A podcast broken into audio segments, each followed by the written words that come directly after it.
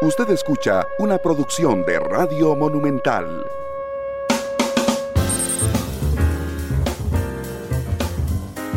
12 de la tarde con 5 minutos. ¿Qué tal? Muy buenas tardes. Yo soy Randall Rivera. Bienvenidos a Matices. Hoy en horario especial. Hoy juega la Selección Nacional de Fútbol en la Copa de Oro y eso nos obligó a adelantar Matices. Hoy iremos desde ya y hasta la 1.30 de la tarde en un tema que realmente a mí me parece fundamental. Hemos estado hablando en los últimos meses eh, con algunos especialistas que han pasado por nuestros, eh, nuestro programa, como Luis Adrián Salazar, el exministro de Ciencia y Tecnología, eh, por supuesto, como Edwin Estrada, también hablando de la importancia de no quedarnos atrás en la ola de la revolución tecnológica con el fin de aumentar nuestra competitividad. Y por eso yo hoy tengo el gusto de que me acompañe Avi Daniel, que es la gerente de desarrollo de políticas del sector público de Amazon Web Services. Eh, bienvenida Matices. Eh, son las 12.6 en San José, son las 11.6 en Washington, D.C., la capital estadounidense, donde está Avi. Avi, bienvenida, ¿qué tal? Hola, muy bien. Es un gusto estar con, eh, con ustedes. Muchas gracias, Avi, por estar con, nosotros, por supuesto. Yo quería empezar el programa de hoy con una breve, muy breve historia.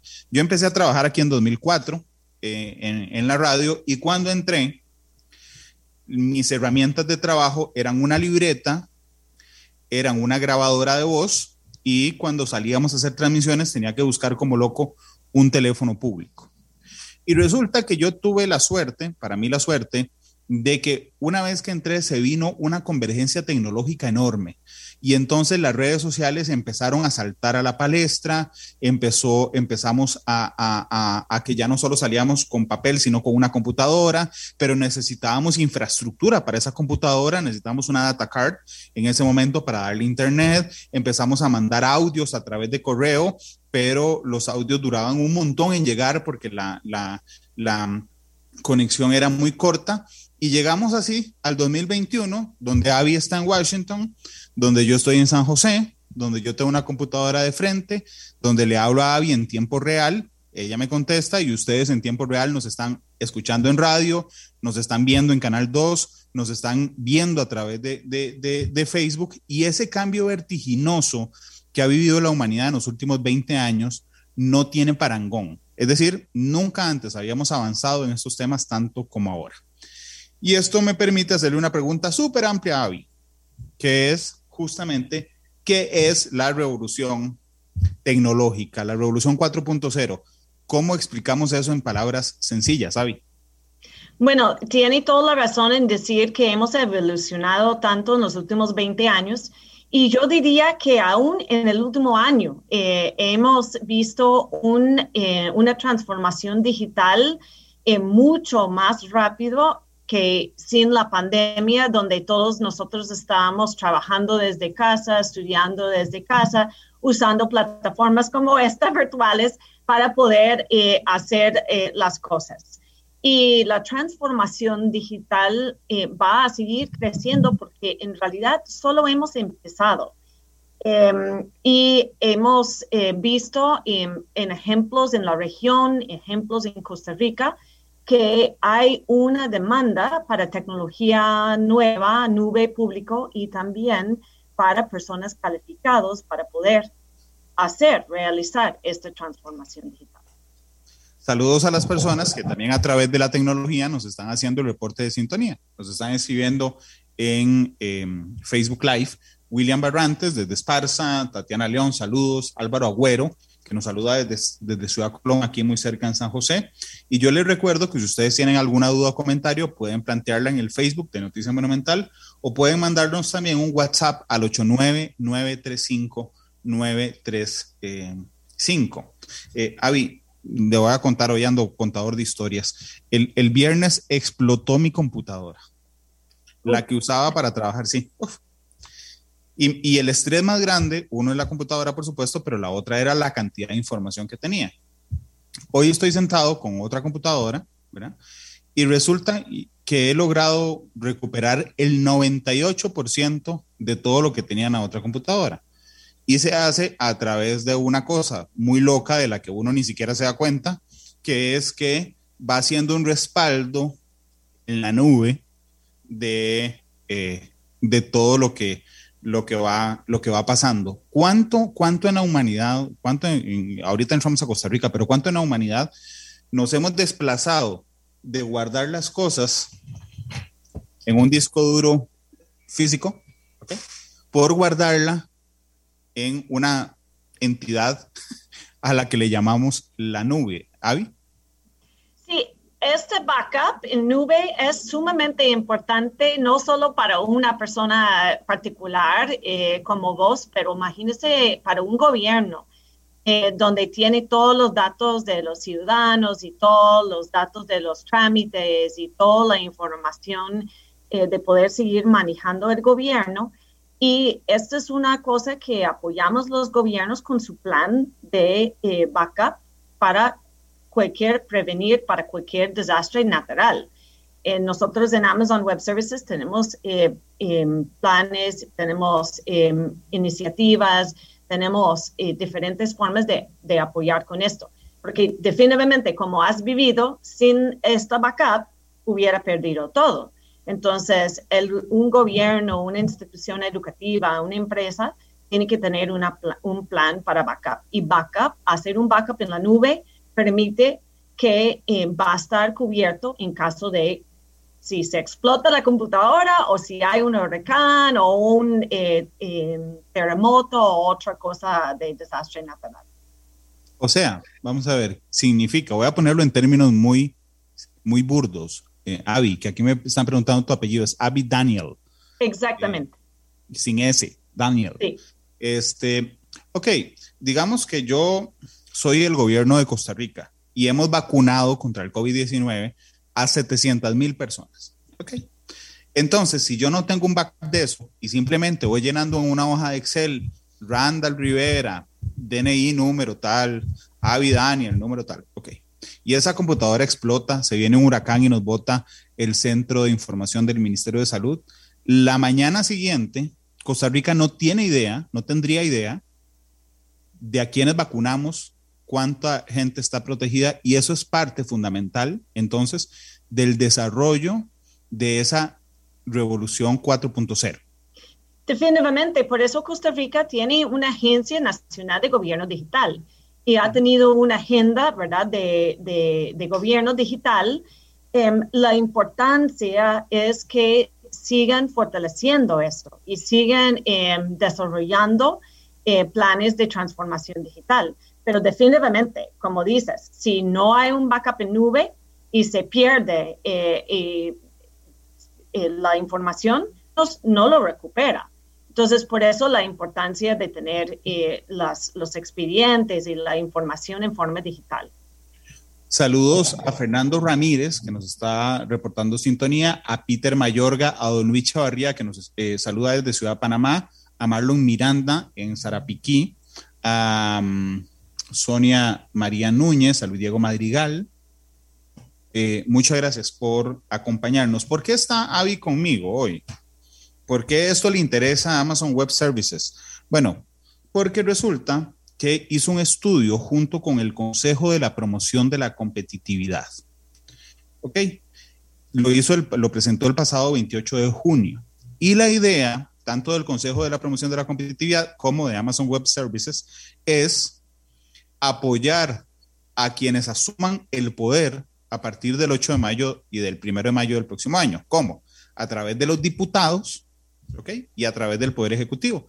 ¿Para qué? Para que entiendan la importancia de esa revolución, los pasos de esa revolución y, y que logren ver de manera integral cuáles son los pasos que tiene que dar Costa Rica, porque no nos podemos quedar atrás en temas de competitividad. Si yo hoy tengo una enorme empresa eh, y quiero ver en qué país pongo los servicios, el tema de la tecnología y de la innovación y de la conectividad será fundamental para que yo escoja en qué país ponga las cosas. Ya no solo nos peleamos como, como hace siglos para ver quién tiene mejores caminos para trasladar el café de un lado a otro, sino realmente hoy estamos en competencia con la mayoría de países del mundo. Y producto de ese informe salen una serie de conclusiones y observaciones. Eh, yo no quiero que el programa de hoy sea solo quejas de lo que hacemos, si no queremos enfocarnos hacia el futuro, pero lamentablemente necesito empezar con algo negativo, Avi. Y ese algo negativo, y que a mí me asusta, es que no tenemos en Costa Rica ningún mecanismo que nos permita visualizar si existe medir. No, no podemos medir, no tenemos indicadores para medir si cumplimos o no.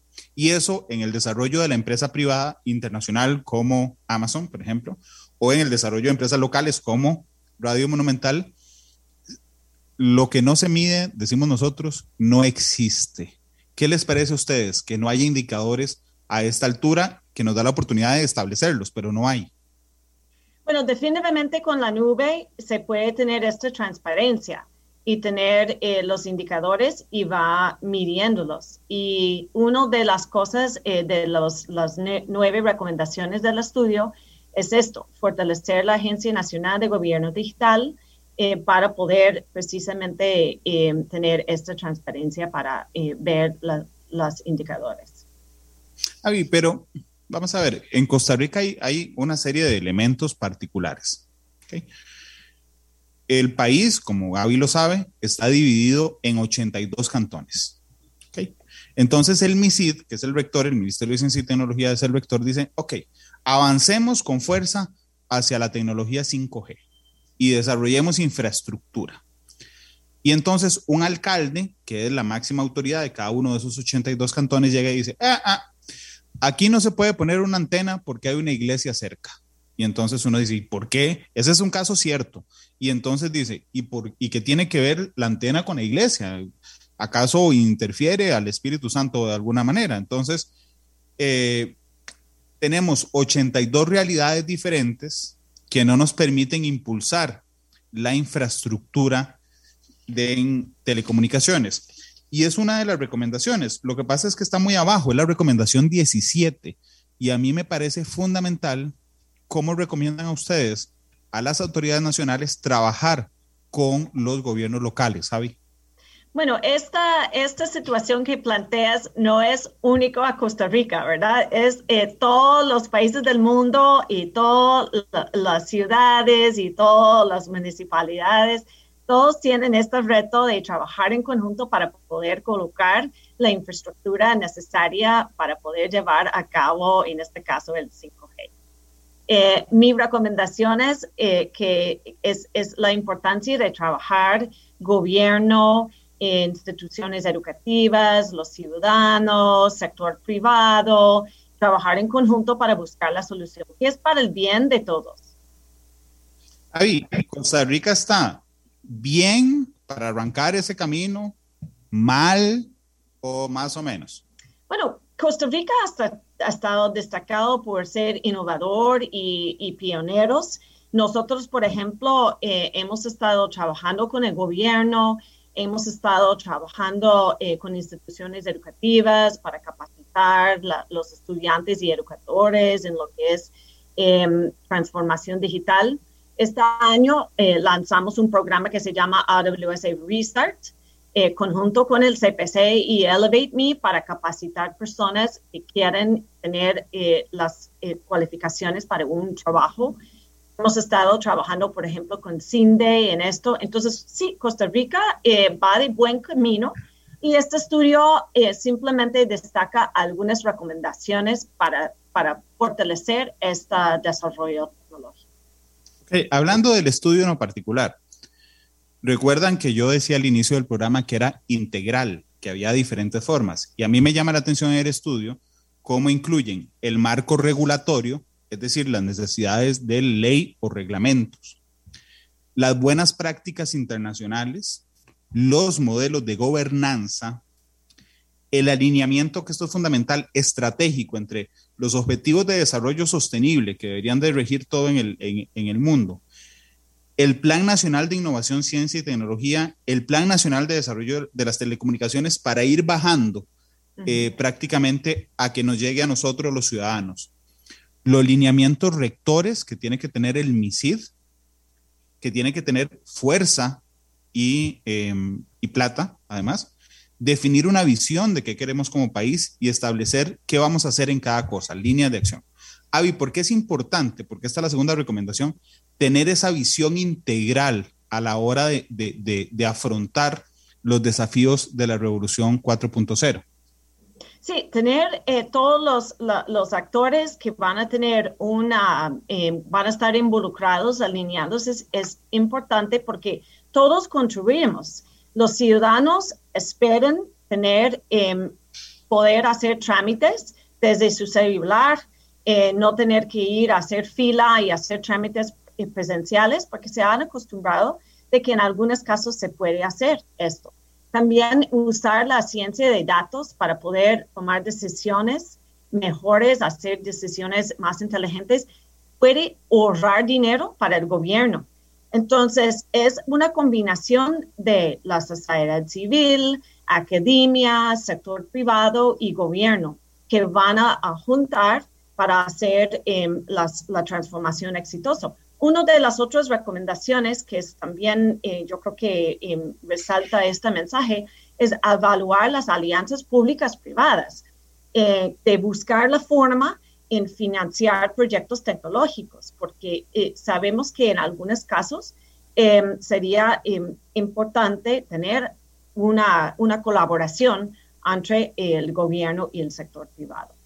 Em, pero veo que has leído el, el estudio eh, y estás muy familiarizado con las otras recomendaciones.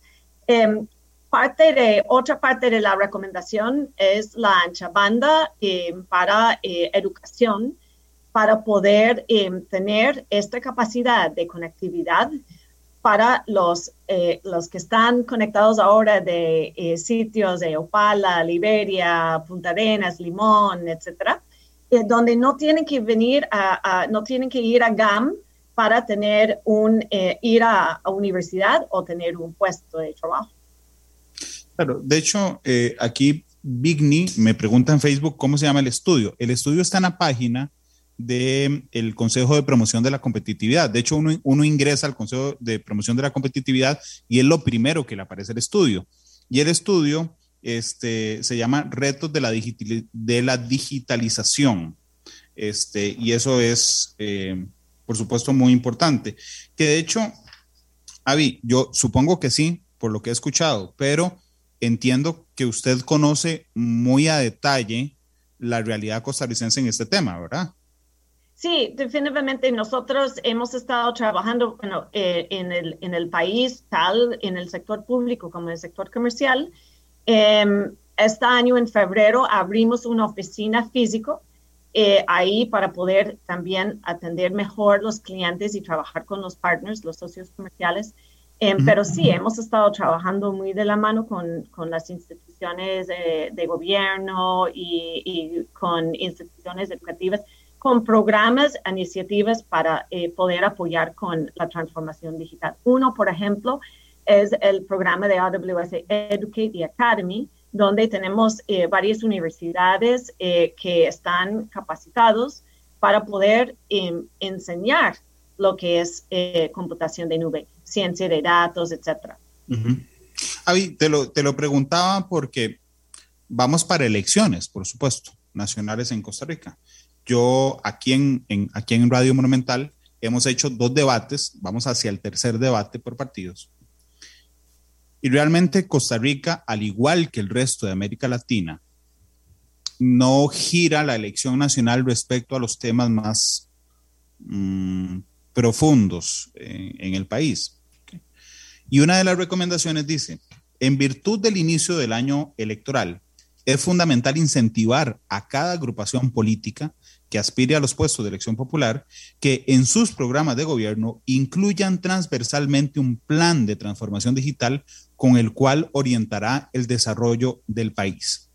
¿Cómo lograr en medio de elecciones tan emocionales como ocurre en América Latina en general, que en Costa Rica este sea un tema fundamental para los candidatos a presidente y candidatos a diputados, ¿sabe?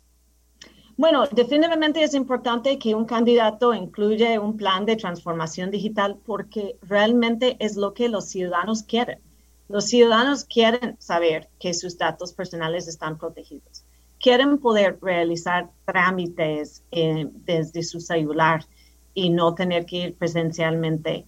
Eh, quieren tener esta transparencia que mencionó en principio del, del programa. Entonces, eh, y nosotros como Amazon Web Services estamos para apoyar eh, los candidatos con este desarrollo, compartir eh, lo que han hecho en otros países, mejores prácticas, casos de estudio, así. Y em, tenemos un programa, por ejemplo, que se llama DigiGov, que es un programa de capacitación de lo que es em, eh, transformación digital y nube público, en cómo educar los oficiales, los candidatos, en qué son los beneficios de desarrollar un plan. Eso es muy interesante. Yo me leí hasta ese instante todos los planes de los candidatos que ya, de los partidos que ya tuvieron su, su, su, convención y sí tienen algunos elementos de transformación digital, unos más grandes que otros, pero por lo menos el tema está planteado en la, elección nacional. Pablo Alfaro le pregunta por Facebook a usted, dice, eh, Avi, ¿qué tan vital es para el país migrar hacia la tecnología 5G. ¿Eso representa un aumento de la competitividad para Costa Rica? Sí, definitivamente representa un aumento en la competitividad porque eh, significa que pueden tener eh, una velocidad de, tecnología más rápido y una cobertura de esto eh, a nivel nacional. Y es una de las recomendaciones del estudio que hicimos precisamente porque eh, sí es un elemento para competitividad. Claro, de hecho, eh, contrario a lo que algunos piensan, aquí en el país yo quisiera aportar eso, eh, la red 5G, que es más rápida, no es para ver Loki en HD más, más, más rápido. Digo, está muy buena, pero no es para eso. Bueno, puede ser para eso, pero ¿para qué más sirve? Bueno, sirve, por ejemplo, hay un, un doctor en Guanacaste ¿ok? Y un doctor en la zona sur. Y tiene que hacer una intervención remota a un paciente que está operando. Aunque el Internet sea hoy rápido y el doctor vaya moviendo una palanca en Guanacaste, en la operación en la zona sur, cuando lo está haciendo hay milésimas de segundo por el cual podría perforar una arteria, abrir más. La 5G nos permite, sin pérdida de tiempo, en tiempo real prácticamente esas intervenciones. O ahora que tenemos, que tenemos clases virtuales, por ejemplo, decir, el profesor parado de pie frente a la clase a través de una cámara llegando en tiempo real a todos los alumnos. Eso es lo que permite la, 5, la 5G, que es eh, fundamental. Avi, yo una vez quería empezar a hacer ejercicio y entonces me dijeron, ponga su propia meta y las va cumpliendo las metas de, salir a caminar. ¿Ok? Y el primer mes me puse una meta de 200 metros. Cuando fui donde el doctor me dijo, no sea payaso, ¿cómo se va a poner una meta de 200 metros? O sea, usted necesita una meta que sea un reto para usted. Y ustedes en una de las recomendaciones dice que Costa Rica tiene que fijar metas ambiciosas en este desarrollo. ¿Cómo ven el impulso de Costa Rica? Sí, es que Costa Rica quiere siempre eh, y ha sido y quiere seguir siendo innovador y pionero en la región em, en, nivel de transformación digital y también en competitividad. Entonces, para poder lograr esto, hay que poner eh, reto, eh, metas ambiciosas em, y hay que poder empujar. Em, entonces, por eso el estudio, por eso el estudio recomienda por eso el estudio recomienda hacer esto, eh, porque definitivamente va con lo que desea eh, eh, Costa Rica como su liderazgo en la región. Hay otro problema que es de plata, de dinero. ¿ok? Porque para hacer esto necesitamos los recursos. Se acaba de crear, como Avi lo decía, la Agencia Nacional de Gobierno Digital. Pasaron casi 20 años para que lográramos hacer esto necesitamos hacer un reglamento que le permita funcionar, pero también necesita plata. Y cuando uno habla de estos temas con la ciudadanía en un momento de alto desempleo, de pobreza alta, de déficit fiscal, hay personas que no lo ven importante, Avi. Bueno, eh, ¿qué les puedes decir? Sí, yo diría que una de las recomendaciones es eh, la ciencia de datos para poder tomar decisiones, eh, mejores decisiones. Y esta ayuda a un gobierno a ahorrar dinero. También con la forma de adquirir nube público, uno paga por lo que se usa, que también es como la electricidad. Entonces, no hay que adivinar qué va a necesitar para capacidad de cómputo ir y construir un eh, cuarto de servidor enorme y pagar, eh, construirlo y pagarlo por adelantado. Puede poner eh, un plan, una arquitectura usando nube público, donde migra los datos y paga por lo que se usa en almacenamiento y también en el, el analítico de datos. Entonces, esta ayuda a los ciudadanos porque el gobierno está ahorrando dinero. Es una, es una forma importante. Sí, realmente abarata los costos y los procesos y además atrae más empresas, lo que genera, lo que genera empleo. Alberto hace una pregunta en, en Facebook. Dice, en Europa la red 5G ha generado mucho desempleo por la gran automatización de los procesos. Quiere saber su opinión, Avi, eh, y quisiera yo agregarle, por favor, cómo hay que encadenar la eh, revolución tecnológica con la educación con el fin de generar perfiles de puestos para, para que sean afines al tema de la revolución digital? Bueno, yo, diría que definitivamente eh, con transformación digital esta habrá una oportunidad para eh, nuevos empleos y capacitación para nuevos puestos.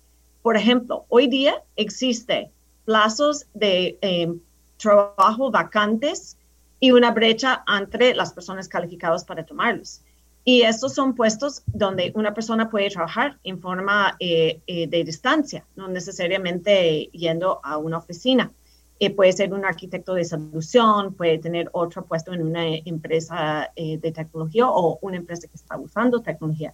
Entonces, en realidad es una oportunidad Em, y un, em, un reto importante y una oportunidad para, para mejor empleo. Hablemos del MITSIT. Cuando uno califica los ministerios importantes en Costa Rica, no cita el MISIT, es decir, cita la Cancillería, el Ministerio de la Presidencia, el Ministerio de Seguridad, el Ministerio de Obras Públicas y Transportes, pero realmente el MISID no, no brilla como uno de los más importantes, no solo para el público, sino también en temas presupuestarios. Realmente el MISID es un, es un ministerio bastante pequeño. Y ustedes en, la, en las recomendaciones señalan que hay que fortalecer al MISID como la unidad rectora esencial y prioritaria, que sea la que marca la transformación del Estado costarricense. Avi, ¿cómo, cómo, lograrlo? ¿Cómo, ¿Cómo lograr este convencimiento en las autoridades nacionales?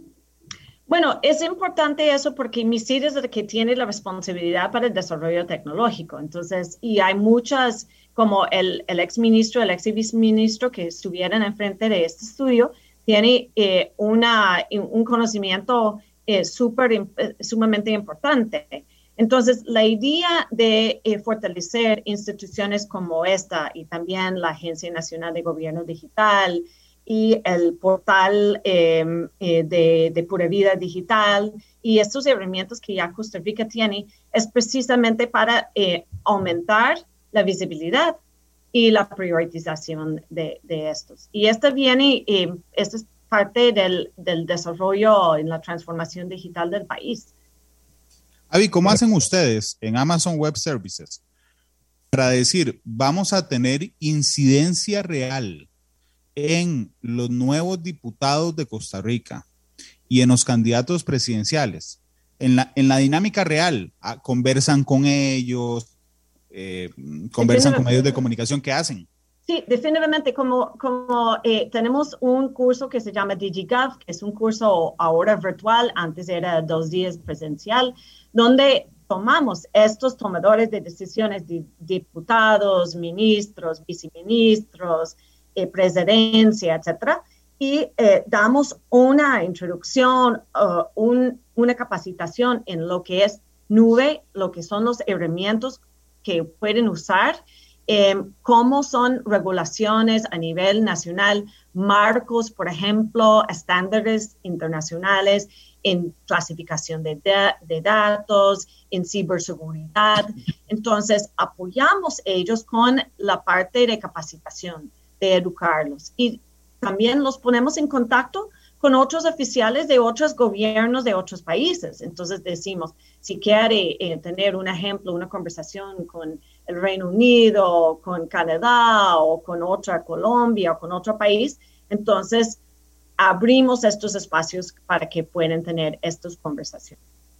Dice Peter Mayorga, salúdeme por favor a doña Avi.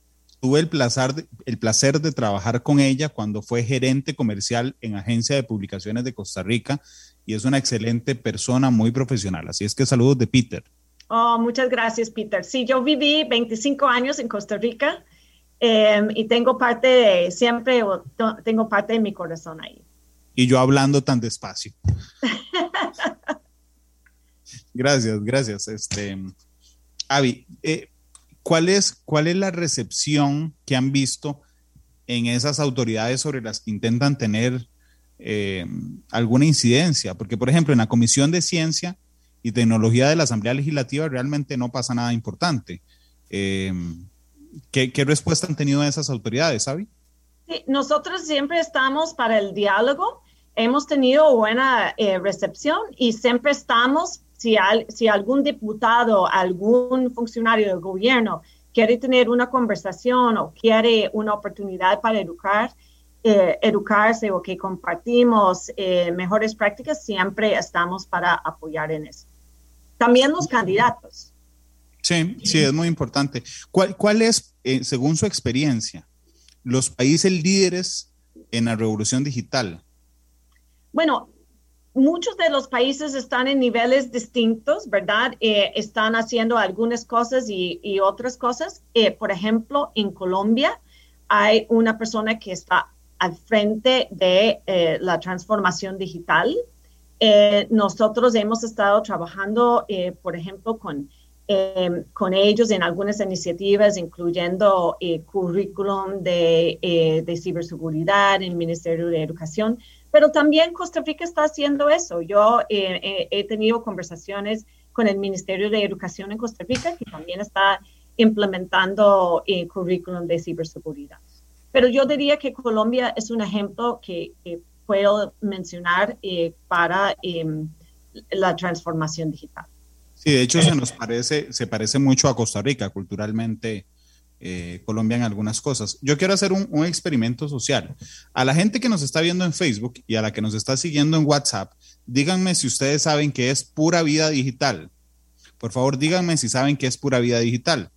Yo confieso que hasta hoy entré a pura vida digital, y eso es muy triste. Ni siquiera hay puravidadigital.com o puravidadigital.cr. Es un, es un subenlace de la página del, del, del MISID. Y resulta que dice el estudio que Pura Vida Digital es un portal del gobierno para realizar trámites. Lo que pasa es que demuestra las falencias que tenemos. Nadie conoce a AVI Pura Vida Digital. ¿Eso qué nos dice? Bueno, yo, yo creo que es importante hacer campaña para eh, concentración de, de este portal o si el plan es hacer otro portal único donde se puede realizar trámites, pues esto también sería importante darles a conocer eh, el público, los ciudadanos de eso. Porque sí hay muchos trámites digitales hoy día en Costa Rica.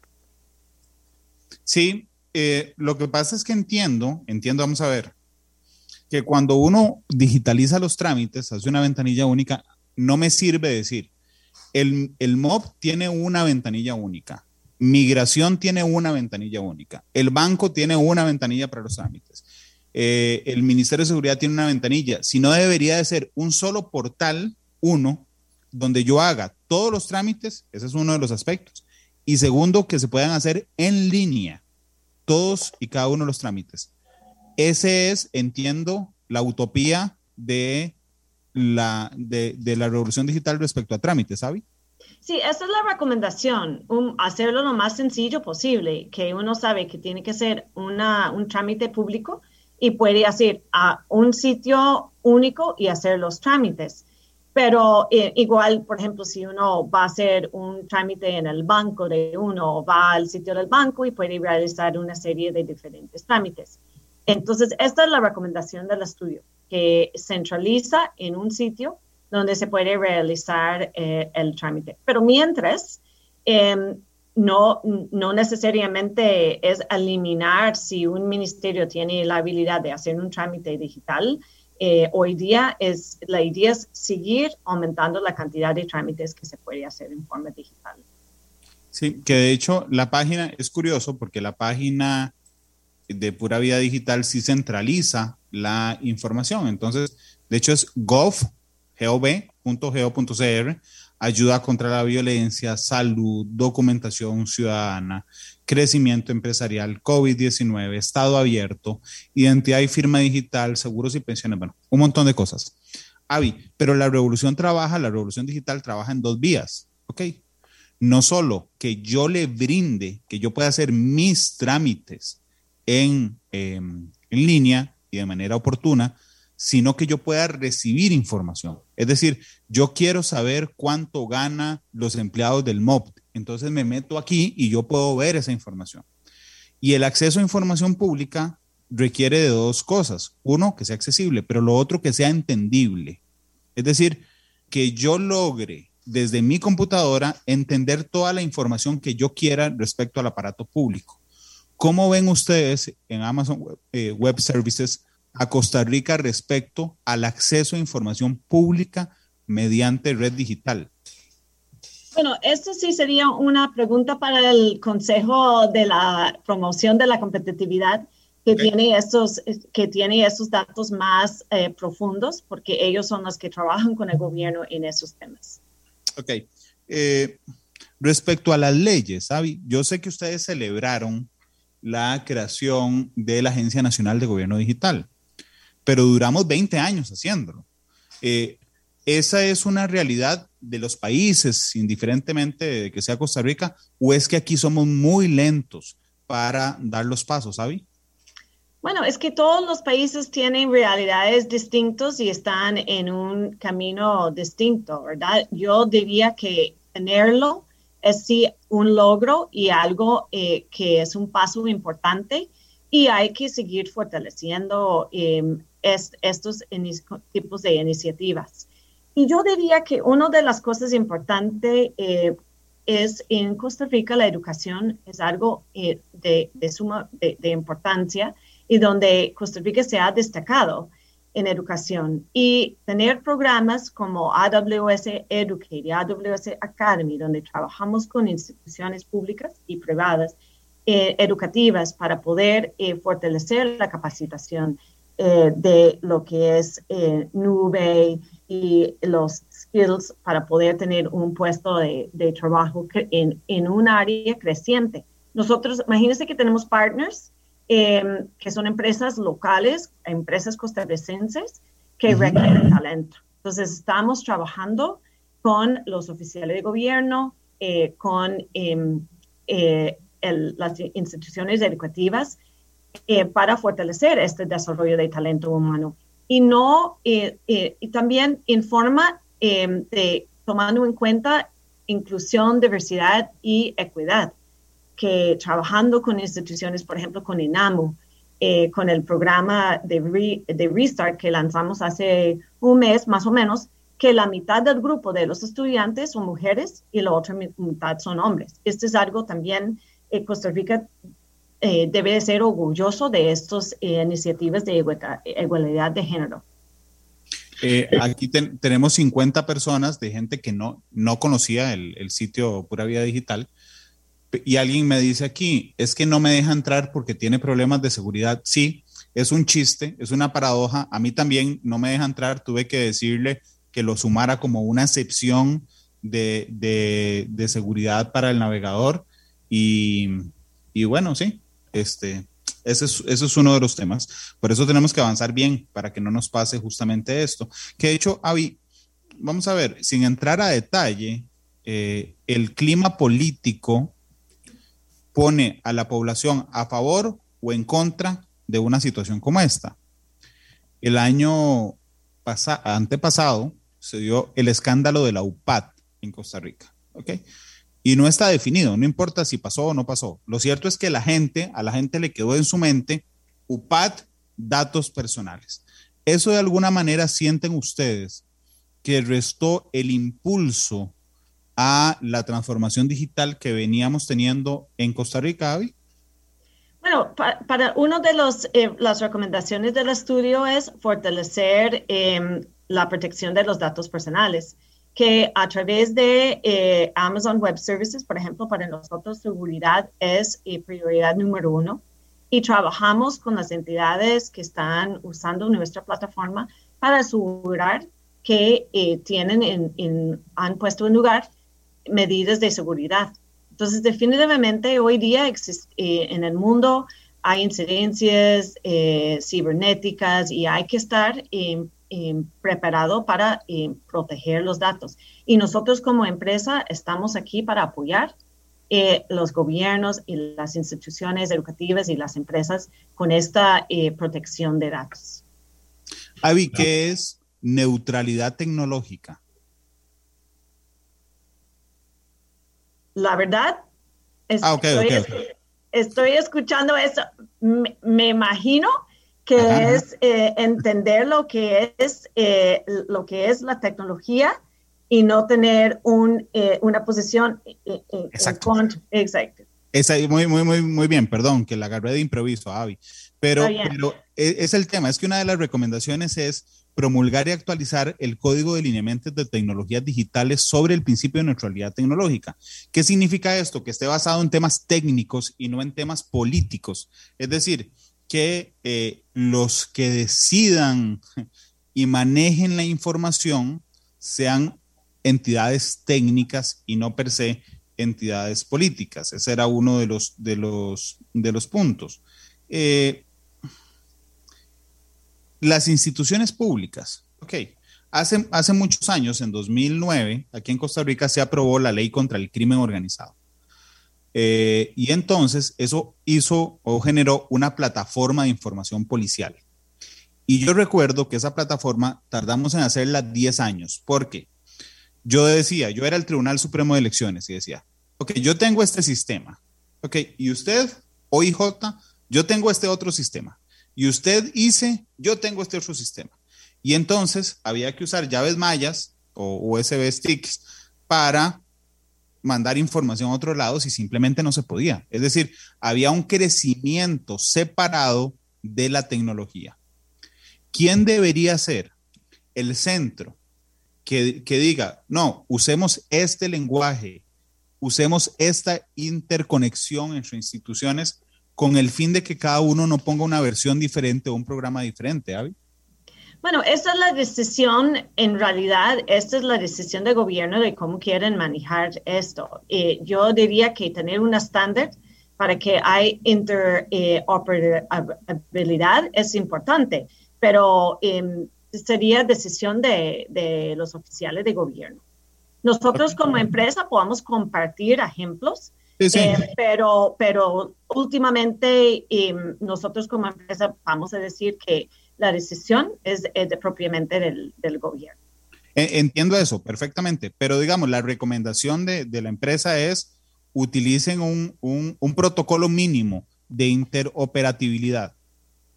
Bueno, sí, un estándar, igual como los marcos eh, que yo mencioné, eh, por ejemplo, los marcos eh, estándares de ciberseguridad. Okay, y hay mejores prácticas y ejemplos de, marcos de cómo desarrollar, marcos de clasificación de datos, de cómo simplificar y cómo.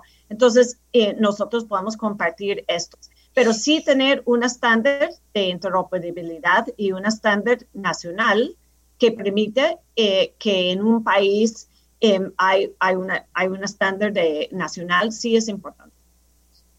Eh, ¿Cómo ven ustedes, cómo leen en Amazon Web Services la competencia de telecomunicaciones que hay en Costa Rica. Somos un país con competencia plena. ¿Eso ayuda a los ciudadanos, Avi? Bueno, eso sí, yo diría que sería también una pregunta para el Consejo de la Competitividad, ¿verdad? Que ellos también están eh, viendo eso. Y parte de lo que enfocamos nuestro estudio sería el estudio de los retos de digitalización en el país, que sí incluye inversión en infraestructura, como mencionamos, ya hemos hablado sobre 5G. Bueno, toqué ese tema porque una de las recomendaciones es recuperar las frecuencias. La 5G usa frecuencias que van desde los 2.6 hasta los 3.5. En Costa Rica existe un problema realmente porque el ICE tiene la mayoría de esas frecuencias. Entiendo que Amazon Web Services no se mete ahí. Ok, y no, no voy a meter a bien eso. Lo que quiero saber es la importancia de contar con esas frecuencias rápido, independientemente de quién las tenga, para lograr desarrollar esa infraestructura. La pregunta en particular es, ¿cuánto urge tener a disposición, AVI, esas frecuencias? Bueno, nosotros sí estamos trabajando con, con ICE, eh, porque ICE tiene varios proyectos de, de transformación digital, ¿verdad? Entonces, y inversión en infraestructura eh, para tener una infraestructura moderna eh, que puede responder a transformación digital sí urge, sí es importante y es parte de las recomendaciones de este estudio con el CPC. Ok, sí urge, mucho. Ok, y, y en tema de banda ancha, porque desde hace un par de años, como hace un año, hemos visto que Costa Rica se estancó en ampliación de banda ancha, es decir, que íbamos creciendo muy rápidamente en el acceso a banda ancha y hemos ido bajando. Eso es una, bueno, no, no bajamos, perdón, nos detuvimos. ¿Esa es una realidad en el resto de América Latina, pregunto? ¿O, o el resto de América Latina, igual que Costa Rica, tiene servicios por cobre, por eh, fibra óptica, poquitas, pero la mayoría por cobre? ¿Cómo está Costa Rica en ese escenario? ¿Vamos atrasados o vamos parecidos? Eh, honestamente, eh, Randall, no tengo eh, los datos a la mano de una comparación a nivel regional.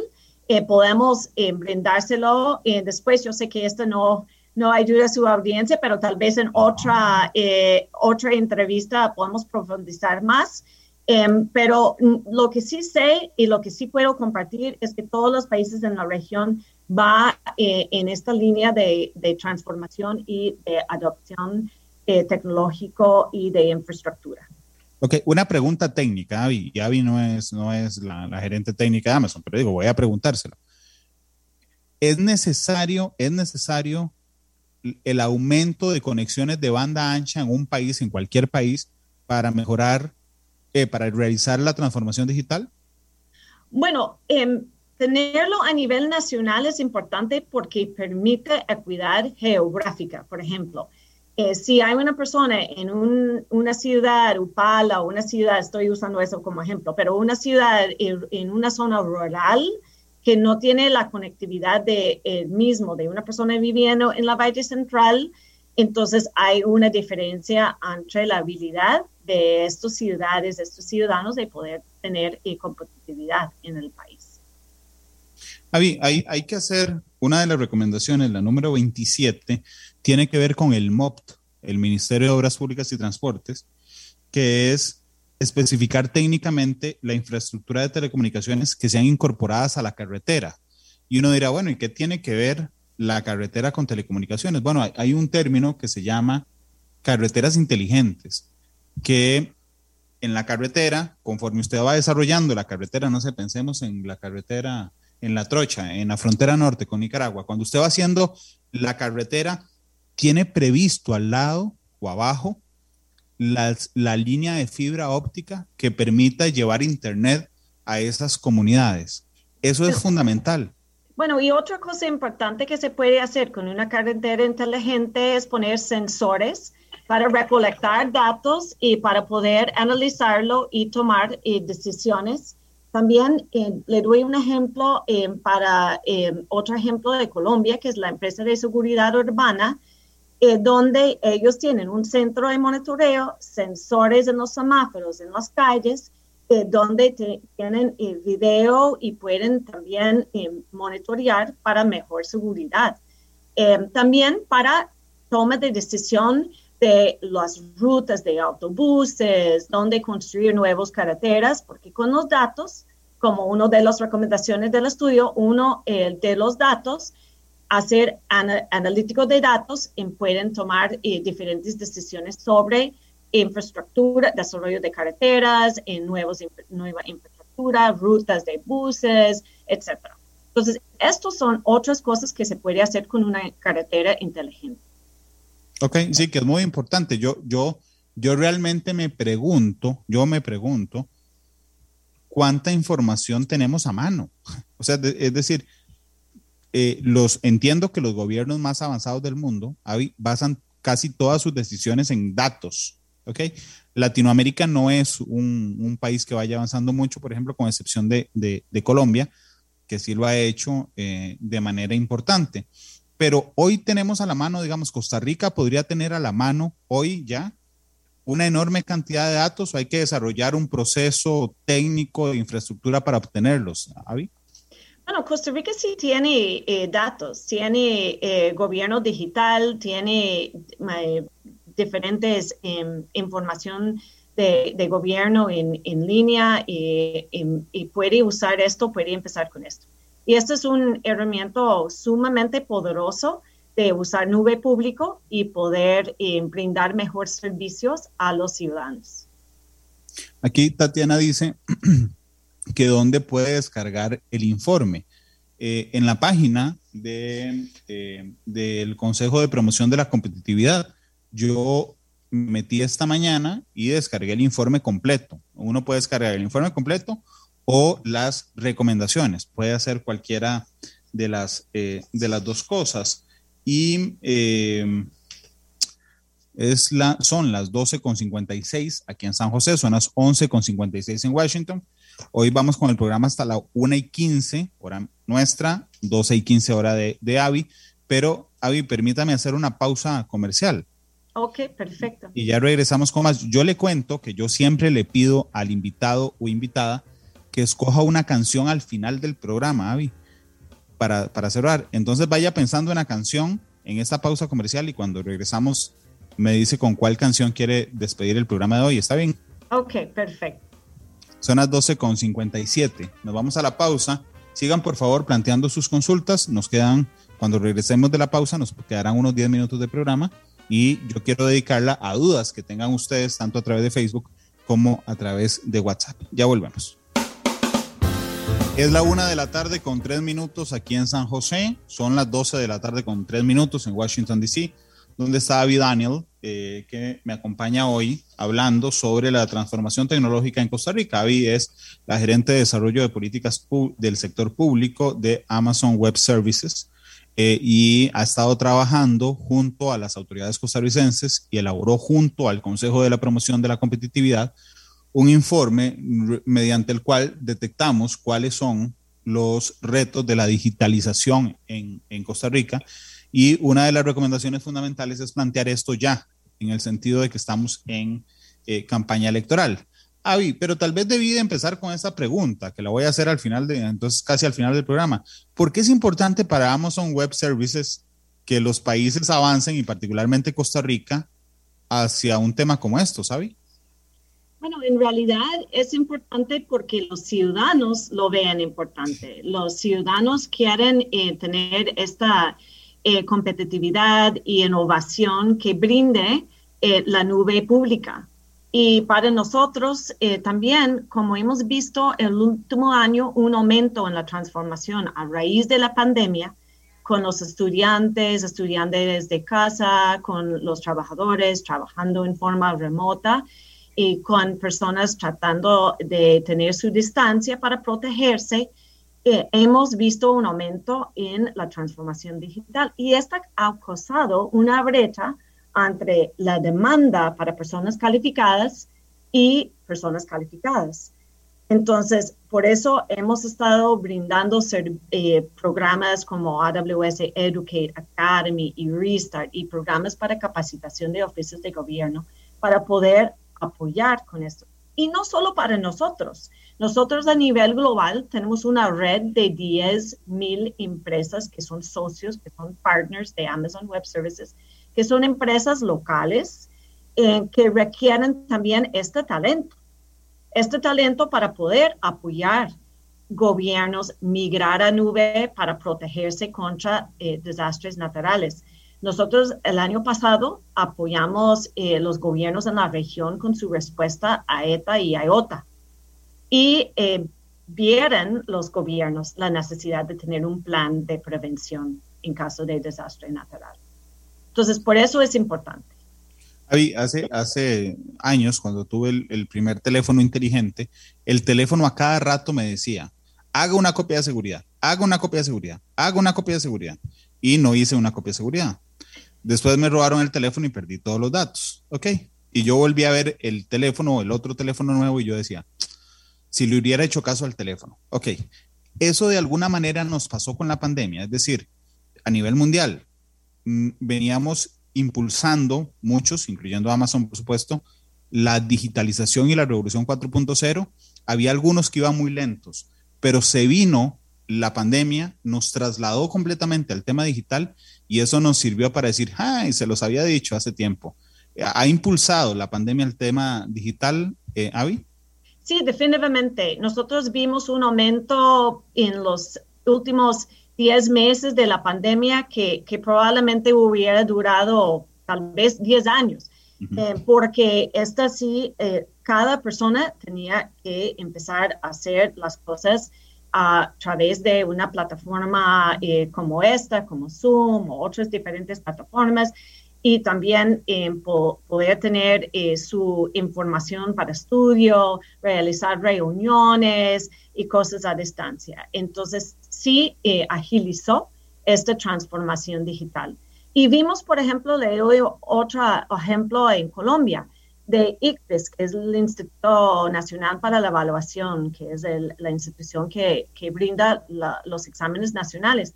Ellos tuvieron que migrar a una, un sistema de evaluación presencial a un sistema de evaluación, examen en forma remota y lograron a través de Amazon Web Services hacer, hacerlo en, en forma seguro usando herramientas para verificar que la persona que está tomando el examen realmente, verdaderamente era la persona y también monitorear para que la persona a ver que no estaba leyendo notas o algo durante el examen. Entonces, exitosamente lograron eh, hacer estas evaluaciones nacionales seguros y en forma a la distancia. Deberían ayudar a la Asamblea Legislativa aquí a que pueda votar de forma remota los, los proyectos, eh, Avi. Bueno, nosotros podemos perfectamente eh, trabajar, hemos trabajado con gobiernos alrededor del mundo eh, con sus elecciones em, para que puedan tener los resultados en forma instantánea y en forma transparente y asegurar que los ciudadanos podrían entrar y, y ver eh, en forma instantánea los resultados conforme van contándolos. Entonces, tenemos esta arquitectura, esta experiencia y podemos compartírselo definitivamente con Costa Rica. Pregunta el usuario del 4048 en WhatsApp.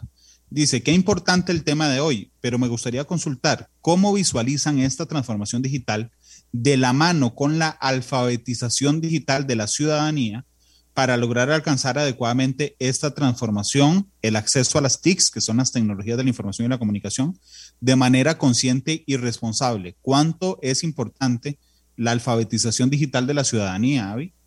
Bueno, definitivamente es importante, va muy a la mano, porque em, los ciudadanos tienen que poder eh, tener acceso a estas capacitaciones.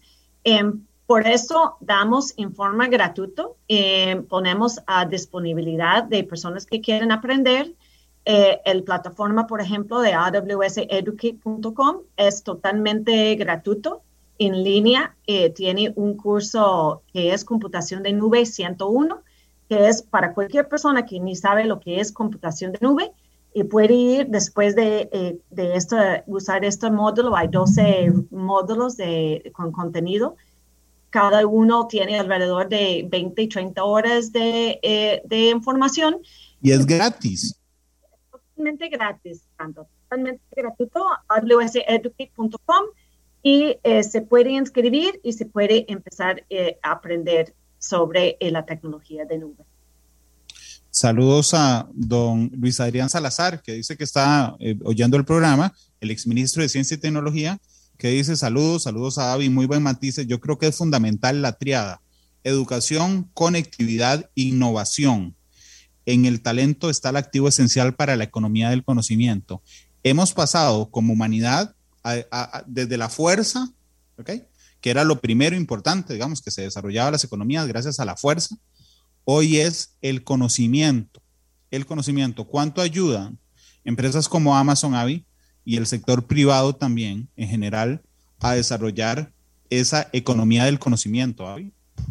Bueno, definitivamente la empresa privada tiene un rol, tiene que em, jugar un rol importante con este aprendizaje. Por eso hemos desarrollado eh, plataformas y programas como AWS Educate y Academy em, para poder apoyar los ciudadanos con este proceso. El portal que, que nos dijo eh, Avi, y realmente yo me metí, está muy interesante, es AWS Educate.